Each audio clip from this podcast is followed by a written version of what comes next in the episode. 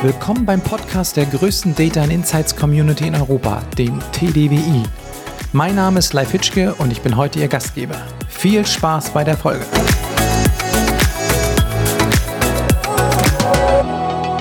Hallo und herzlich willkommen zu einer neuen Podcast-Folge. Sie hören heute ein Interview von Claudia Kostjal und Georg Franzke zum Thema Datenqualitätsmanagement. Ich wünsche Ihnen viel Spaß und wir hören uns bei der nächsten Folge. Ihr Live Hitschke. Einen wunderschönen guten Tag. Mein Name ist Claudia Kostja und ich freue mich heute auf der TDWI mit dem TDWI Fellow Georg Franzke zu sprechen, der gestern einen sehr interessanten und gut besuchten Vortrag gehalten hat. Und zwar ging es da um das Thema Datenqualität. Erstmal hallo und herzlich willkommen, Georg. Hallo Claudia. Schön, dass du mit dabei bist. Äh, wir haben ja gestern gesehen, der Vortrag kam gut an. Viele Rückfragen auch während des Vortrags. Das werden wir heute nicht alles wiederholen können. Aber ein paar ganz wichtige Themen zum Thema Datenqualität wollen wir nochmal gemeinsam ansprechen. Und wir merken ja, Datenqualität ist ein unheimlich wichtiges Thema, egal welche Auswertung man machen will, Analytics oder auch ganz klassische BI. Und so ist meine erste Frage natürlich, was ist für dich Datenqualität und wie gut müssen Daten eigentlich sein? Ähm, ja, also Datenqualität sagt ja erst einmal, dass, dass die Daten ein, ein Qualitätsstandard oder einem Qualitätsmerkmal entsprechen müssen.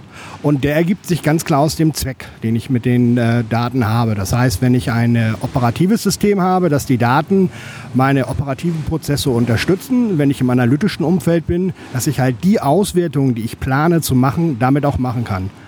Das heißt, es kann also deutlich Unterschiede geben im Bereich der Datenqualität im operativen oder im dispositiven Umfeld und auch im dispositiven Umfeld auch da sehr, sehr große Unterschiede äh, im Bereich, was ich gerade machen möchte. Ja, wichtig ist aber, wenn ich Analytics machen will, und die basiert nun mal auf Daten, ne, dass am Endeffekt das Ergebnis nur so gut sein kann, wie die Daten, die vorne reingekommen sind. Deswegen ist das Thema immer und immer wichtiger. Vor allem, wir werden immer mehr datengetrieben und auch jetzt in diesem Bereich der Digitalisierung, wo Daten ja auch häufig von externen Leuten eingegeben werden, ist es umso wichtiger, da auf die, äh, auf die Qualität zu achten.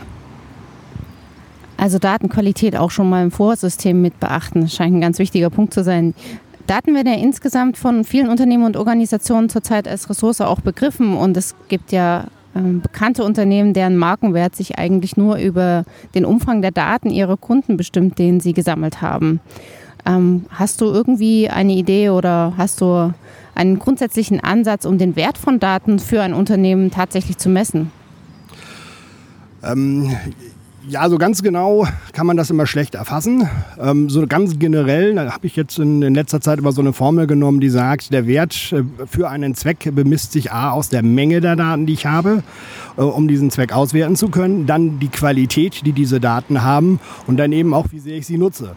Das heißt, wenn ich ein Unternehmen bin, was viele Daten hat, wie Google zum Beispiel, und die auch in einer einigermaßen guten Qualität habe, habe ich einen umso größeren Wert, je mehr ich sie nutze. Und man sieht es ja auch gerade an diesen Unternehmen, äh, dass sie halt ihr Geld dadurch äh, mehren, dass sie sie viel nutzen. Ne? Aber am Ende zählt halt eben auch die Qualität, weil was bringt es mir, wenn ich jetzt irgendwie Werbung schalte bei ganz vielen Leuten und am Ende feststelle, dass die Merkmale zu diesen Personen, also die Datenqualität nicht stimmt, dann werbe ich bei den Falschen und ist das Geld weggeschmissen.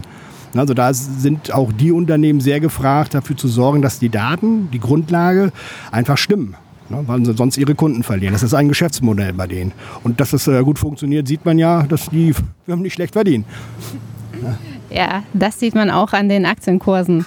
Genau, also ganz wichtig wäre dann natürlich die Frage, was soll man denn nun tun? Also welche Themen muss man angehen, um tatsächlich Datenqualität zu erreichen oder eben sicherzustellen? Ähm, ja, das hängt auch wieder sehr davon ab, welches, ja, welche Prozesse man hat im Unternehmen, wie man strukturiert ist, wo die Daten herkommen, ähm, wie sie durchlaufen im Unternehmen. Ich bringe mal mal Beispiele.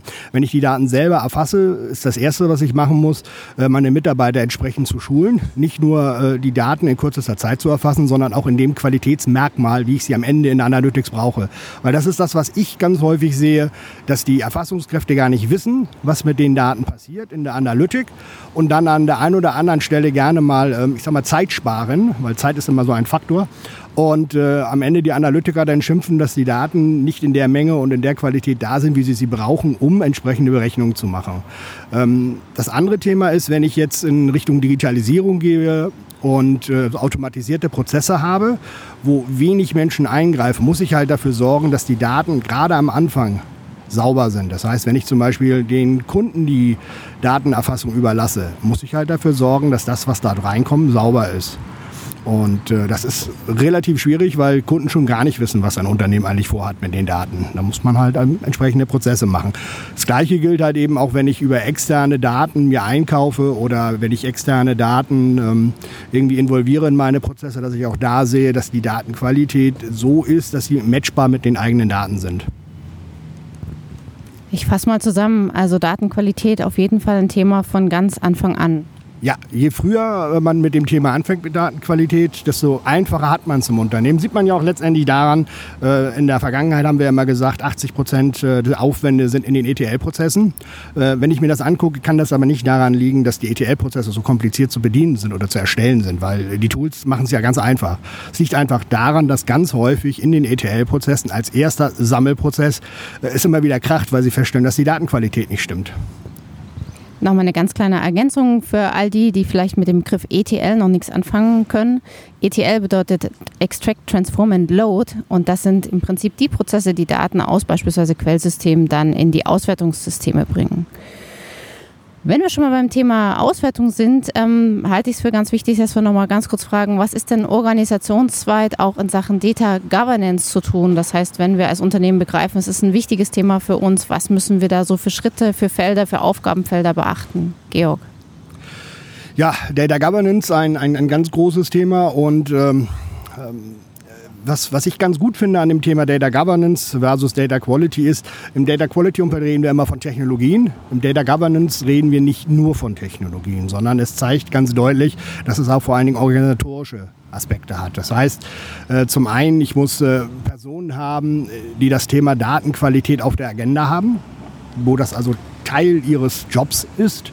Auf der anderen Seite muss klar geregelt sein, wer entscheidet wenn ähm, im Bereich Datenqualität gewisse Strukturänderungen inhaltlicher Daten zum Beispiel vorzunehmen sind, dass man sagt, wir müssen uns jetzt auf einen Standard einigen, weil das ist das, was äh, dahinter steckt. Ähm, dass auch das geregelt ist, bis hin zu, ähm, man braucht auf alle Fälle auch einen Support im C-Level-Umfeld, weil äh, gerade große Unternehmen, wo, wo dann so die Bereichskönige immer sagen, so wie wir es machen, ist es richtig. Und wenn das halt mehrere machen, muss noch mal einer da sein, der in der Lage ist, das ähm, zu vereinheitlichen oder zu sagen, nee, das ist jetzt unser Standard, weil das heißt für unsere Firma den, den größten Gewinn. Und äh, das muss dann durchgedrückt werden. Das ist manchmal nicht sehr einfach und dann ist es halt gut, wenn man C-Level-Support hat. Das sind so die, die organisatorischen Dinge, die man da hat. Auf der anderen Seite eben auch ganz wichtig jetzt, wenn der C-Level sagt, ähm, ja, wir wollen Datenqualität, dass man auch immer sagt, man gibt den Leuten die entsprechende Zeit. Wir kennen das einfach alle, wenn wir sauber arbeiten wollen, wenn qualitativ was rauskommen soll, dann ist das einfach länger, als äh, wenn ich das auf die Schnelle mache. Ne? Und wenn ich dann so die organisatorischen Aspekte mir angeguckt habe, dann eben auch äh, so Prozesse zu etablieren. Ne? Und zwar möglichst so automatisiert, dass die Mitarbeiter wenig belastet werden, weil Datenqualität ist ganz häufig ein Add-on zum normalen Job. Ganz wenige Unternehmen haben einen eigenen Datenqualitätsbeauftragten, der das zu 100 Prozent macht. Von da muss die Belastung klein sein. Und äh, dann geht es halt hin, äh, dass man entsprechende Dokumentationen hat, dass man weiß, äh, was, was heißen die Begriffe. Ne? Mein Lieblingsbeispiel ist hier immer Kündigungsdatum. Ich hatte das ja schon mal mit dem Thema, dass ein Kündigungsdatum von der einen Gruppe als das Eingangsdatum der Kündigung verstanden worden ist und bei der anderen Gruppe halt als das Datum, zu dem der Vertrag gekündigt wird. Und das Feld heißt Kündigungsdatum. Man kann das beidermals so interpretieren. Wichtig ist aber eben, dass es einheitlich ist. Und das war in der Firma einfach nicht so. Und jetzt muss man halt hingehen und das vereinheitlichen und sagen, das ist jetzt der Begriff. Das heißt, wenn ich die Dokumentation gemacht habe, dann eben auch Regeln aufzustellen, wie man das entsprechend messen kann, die, die Datenqualität, auch zu überprüfen, ob denn die Daten wirklich diesen Regeln entsprechen, weil man stellt ganz häufig fest, dass doch Ausreißer da sind und äh, Erfassungskräfte gewisse Kreativitäten haben, Dinge zu äh, einzugeben, aber eben auch, dass Tippfehler mal vorkommen können und dass man halt gucken muss, dass man über entsprechende Regeln das ausfiltert. Dann, äh, wenn ich das gemessen habe, muss ich das auch anzeigen können. Das gehört auch zum Thema Governance. Und äh, am Ende das ganz Wichtige überhaupt, wenn ich etwas gefunden habe, wo ich sage, das entspricht nicht unserer gewünschten Qualität, dass ich mir dann auch überlege, wie ich damit umgehe. Also klassisch würde man sagen, wie korrigiere ich das? Ja. Das sind so die, die Aspekte, die so zum Thema Data Governance gehören. Okay, jetzt haben wir ja schon ein paar Schritte kennengelernt, aber offensichtlich ist es auch so, dass Datenqualität eben keine Einmalaufgabe ist, wenn wir Prozesse im Unternehmen brauchen, sondern eben wirklich als Daueraufgabe verstanden werden muss. Und dass Datenqualität Erzeugung eben auch äh, Zeit kostet, weil man versuchen muss, eben langfristig auch den Freiraum zu schaffen, dass die einzelnen Personen sich Gedanken machen. Wenn du die Schritte nochmal kurz zusammenfassen fassen möchtest oder solltest, die man gehen muss in einem Datenqualitätsprojekt, um das im Prinzip zu initiieren. Und ich begreife, dass man es wahrscheinlich dann auch dauerhaft durchführen muss. Ähm, ja, die Schritte, ich, ich sagte es ja gerade schon, waren, waren so letztendlich, ähm, ich fange an äh, mit, mit der Dokumentation, dass ich sage, was ist meine Erwartungshaltung zu den einzelnen Informationsbereichen, die ich habe. Ähm, suche mir die entsprechenden Leute, die, die mich da unterstützen und äh, schaffe aber auch innerhalb der Organisation die Freiheiten, dass die dies machen können. Ne? Sollten es nicht in ihrer Freizeit machen, sondern während der Arbeitszeit. Das heißt aber auch, dass das organisatorisch verankert sein muss. Ähm, dann nach der Dokumentation prüfe ich dann meine, meine entsprechenden Datenhaltungssysteme. Ich gucke mir die Prozesse an, die, die da sind und ähm, fange dann an und monitor das und verbessere das, mache kontinuierlich Verbesserungsprozesse und da ist das Wort auch drin, kontinuierlich. Ne? Das heißt also, es ist kein Einmalprojekt. Ne? Auf der anderen stellen wir uns auch einfach mal vor, ein Autohersteller sagt, ich mache eine Qualitätssicherung, aber nur solange ich das Auto gebaut habe, also wenn ich in der äh, Planung bin. Und sobald das Auto in die Produktion geht, äh, wird das dann da nicht mehr gemacht. Wir haben da auch ständig äh, Verbesserung und, und, Qualitätskontrolle drin, weil nur am Ende ein qualitatives Produkt rauskommen kann, wenn auch die Einzelkomponenten immer wieder geprüft werden. Und das müssen wir uns in der EDV halt auch klar machen. Da brauchen wir so etwas auch. In der Produktion gibt es entsprechende ISO-Normen, wie man Qualität von Produkten herstellt. Und wenn wir das im Hinterkopf behalten, auch für die IT und das auch so machen, dann ähm, ja, können wir mit den Daten einfach viel mehr machen. Und wir werden immer und immer mehr datengetrieben werden. Und es ist halt immer sehr, sehr wichtig, dass wir da die, die entsprechenden Prozesse eben auch kontrollieren. Und wie du schon sagst, es ist keine Einmalgeschichte, es ist eine kontinuierliche Aufgabe. Äh, wichtig ist, suchen sich ein Projekt aus, ne, ein Leuchtturmprojekt, mit dem man startet und von da aus dann langsam erweitern im Unternehmen, bis man dann alle Prozesse hat. Das ist keine Sache, die in ein, zwei Tagen fertig ist. Äh, ist aber auch keine Sache, die Jahre braucht. Ne? Also ich habe durchaus Kunden, die innerhalb von drei Monaten ihren ersten kompletten Durchstich gemacht haben und damit wesentliche Verbesserungen erreicht haben, bis zu 15 Prozent bessere Datenqualität und eine immense Geldersparnis. Ja, und das hat auch so viel Sichtbarkeit geschaffen, dass dann der CFO gesagt hat, äh, ja, das Thema ist mir so wichtig, das unterliegt jetzt mir direkt. Und da haben wir den C-Level-Support, nicht? Da ist in dem Unternehmen ist es jetzt so gelaufen, dass der CFO ähm, seine Hand über dem Projekt hält und wenn der Projektmanager etwas hat und äh, sagt, ich habe jetzt bei der einen oder anderen Stelle ein Problem, ich komme da jetzt nicht weiter mit der Vereinheitlichung, äh, spätestens dann kommt der CFO und äh, hilft mir kurz. Okay, also auch der Management-Support ein ganz wichtiger Aspekt, um ein erfolgreiches DQ-Projekt langfristig, kontinuierlich war ja das Wort, äh, im Unternehmen zu verankern. Dann habe ich noch eine letzte Frage ähm, an dich. Und zwar gestern im Vortrag hast du vor allen Dingen noch mal über das Thema Clustererkennung und Datenqualität gesprochen. Kannst du uns dazu noch mal ein paar Worte näher bringen? Ja, gerne. Ähm, einer der, der, Dinge, die im Data Governance Umfeld eher selten äh, eine Rolle spielt, sind so das Stammdatenmanagement. Das ist nochmal eine eigene äh, Gruppierung oder Disziplin im Bereich von Datenqualität. Da geht es letztendlich darum zu erkennen, ja, Daten, die zu einer Entität gehören. Eine Entität kann sein eine Person, eine Firma, ein Produkt, äh, ein Lieferant, ne? also irgendeine Einheit und dann hat man ja unterschiedlichste Daten. Und äh, dann geht es halt darum, wie kann ich die miteinander verknüpfen. Ähm, relativ einfach innerhalb des Unternehmens, weil ich habe eine Kundennummer, ich habe eine Lieferantennummer, ich habe eine Firmennummer, ich habe da eine Nummer zu. Und diese Nummer sind meistens richtig, von daher einfach zu verknüpfen. Anders sieht es aber aus, wenn ich externe Daten habe oder wenn ich unterschiedliche Be äh, Bereiche habe, wo ich die Daten speichere und nicht ein einheitliches Nummernsystem habe, wie kriege ich die dann zusammen?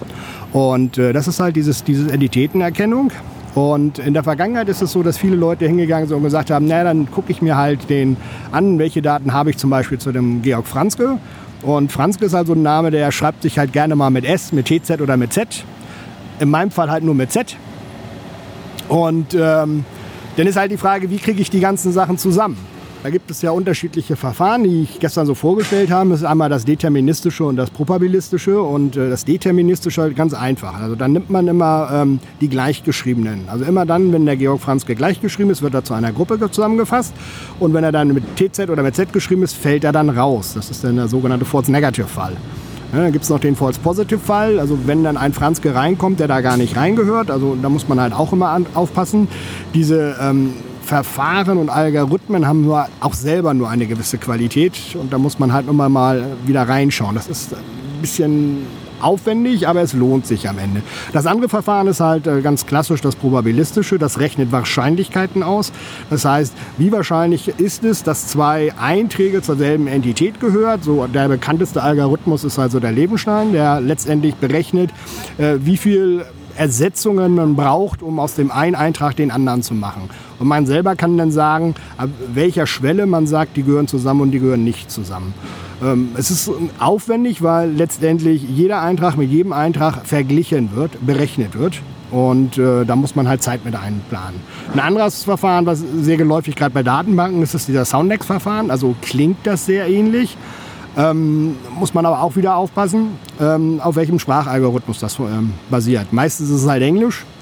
Und das führt dann bei deutschen Namen dann doch zu ähm, manchmal sehr komischen äh, Zusammenhängen. Und dann gibt es halt so Mischverfahren. Äh, eins war dieses Quality Knowledge Base, was ich da gestern vorgestellt hatte, was letztendlich äh, hingeht und Vorabarbeiten macht, bevor sie den deterministischen Verfahren angehen. Das heißt vor allen Dingen, dass sie Einträge clustern, in welche äh, Informationen sind in einem Feld vorhanden. Das Beispiel, was ich gestern hatte, war halt der Name wo Herr Professor Dr. Med Josef Steigermann von Hülz, mein Lieblingsbeispiel halt, wo halt das aufgeteilt wird in Anrede, in ähm, Titel, in Vorname, in Nachname, in Zusätzen. Und durch diese Aufteilung bin ich nachher in der Lage, dann ähm, viel einfacher zu vergleichen, weil ich dann nur noch Vorname mit Vorname, Nachname mit Nachname vergleiche ähm, und äh, eine wesentlich bessere Trefferquote habe. Und ich habe den großen Vorteil, dass ich ein deterministisches Verfahren nutzen kann, weil jetzt sind wir wieder bei der Geschwindigkeit. Dadurch, dass ich den, den Eintrag eins zu eins vergleiche und nicht berechne, kann ich in der Datenbank zum Beispiel auf den Ver äh, Vergleichseintrag einen Index setzen und äh, Datenbank und Index ist halt schnell. Also das kann ich da so auch sehr gut dann im operativen System mit, mit einsetzen. Letztendlich, was man macht, hängt immer so ein bisschen davon ab, nicht, welche Prozesse man hat. Wichtig wäre mir nur, machen Sie etwas und äh, gucken Sie, dass Sie einfach anfangen. Ich habe auch gestern gesagt, mit dem Lebenstein kann man gut anfangen, weil äh, es ist ein freier Algorithmus, den findet man überall. Man findet da diverse Testsysteme und man kann da schon mal Erfahrung sammeln. Wenn der Lebenstein gut mit den eigenen Daten kombinierbar ist, sollte man damit anfangen. Soundex kann man auch gut nutzen, weil jeder hat eine Datenbank, jeder kann das mal testen. Ähm, wenn letztendlich die Daten so strukturiert sind, dass man mit so, ich sag mal, mathematisch einfachen Algorithmen nicht weiterkommt, dann muss man sich halt im Markt umschauen äh, mit anderen Alternativen. Es sind so, QKB ist letztendlich einer der, der Paradedisziplinen, weil man da eine ganze Menge mitmachen kann. Ähm, aber es ist natürlich auch wieder auch mit Aufwand verbunden, sowas zu implementieren in, in einem Unternehmen. Aber Cluster ist halt etwas, was in Zukunft sehr, sehr wichtig sein wird. Äh, vor allen Dingen dann, wenn ich externe Daten nutzen will. Ne? Weil wenn ich, wenn ich jetzt sage, ich will zum Beispiel über Google, habe ich ja gestern auch gelernt, bei Marketing, ne? also externe Daten mit internen Daten verknüpfen will, dann geht das ja nur über den Namen. Geht es ja gar nicht über eine Nummer. Weil Google kennt ja nicht unsere Kundennummern. Also Meistens zumindest nicht. nicht. Genau, also wenn man solche Verknüpfungen machen will und da werden immer mehr zukommen, dann äh, ja, braucht man das eben auch in der Digitalisierung. Ne? Wenn eine Person selber mal seinen Namen falsch eingegeben hat, wir kennen das alle, wir tippen in die Schnelle welche, welche Felder ein, nicht ganz sauber geschrieben, dass man zumindest mal sagen kann, ähm, bist du nicht vielleicht doch diese Person, ne, unserer Kunde und bist da keine neue. Ja, genau. Okay, also jetzt möchte ich nochmal vielen herzlichen Dank sagen an Georg, der uns wirklich einen guten Einblick gegeben hat in das Thema Datenqualität. Und äh, dein letzter Satz an deine Zuhörer? Ja, mein letzter Satz ist, ähm, machen Sie Datenqualität, ganz wichtig. Ähm, beschäftigen sich mit dem Thema, weil keiner möchte ein Produkt kaufen, was nicht qualitätsgesichert ist und äh, das ist in Ihrem Unternehmen auch nicht anders. Keiner möchte mit Daten arbeiten, die nicht qualitätsgesichert sind und äh, ich denke, einen guten Einblick zu diesem Thema kann man erhalten über die entsprechenden Bücher auch aus dem TDI. Nicht? Wir haben einmal das Buch Datenqualität äh, aus dem D-Punkt-Verlag und das andere wäre halt MDM, also Stammdatenmanagement, auch im D-Punkt-Verlag erschienen. Und das sind beides super Bücher, mit denen man auch mal gut einsteigen kann. Also falls jemand noch mal sich weiter informieren möchte. Ein langer letzter Satz, aber mit guter Qualität. Georg, nochmal vielen Dank und einen schönen Tag noch. Ja, Claudia, danke und auch euch. Schönen, schönen Tag.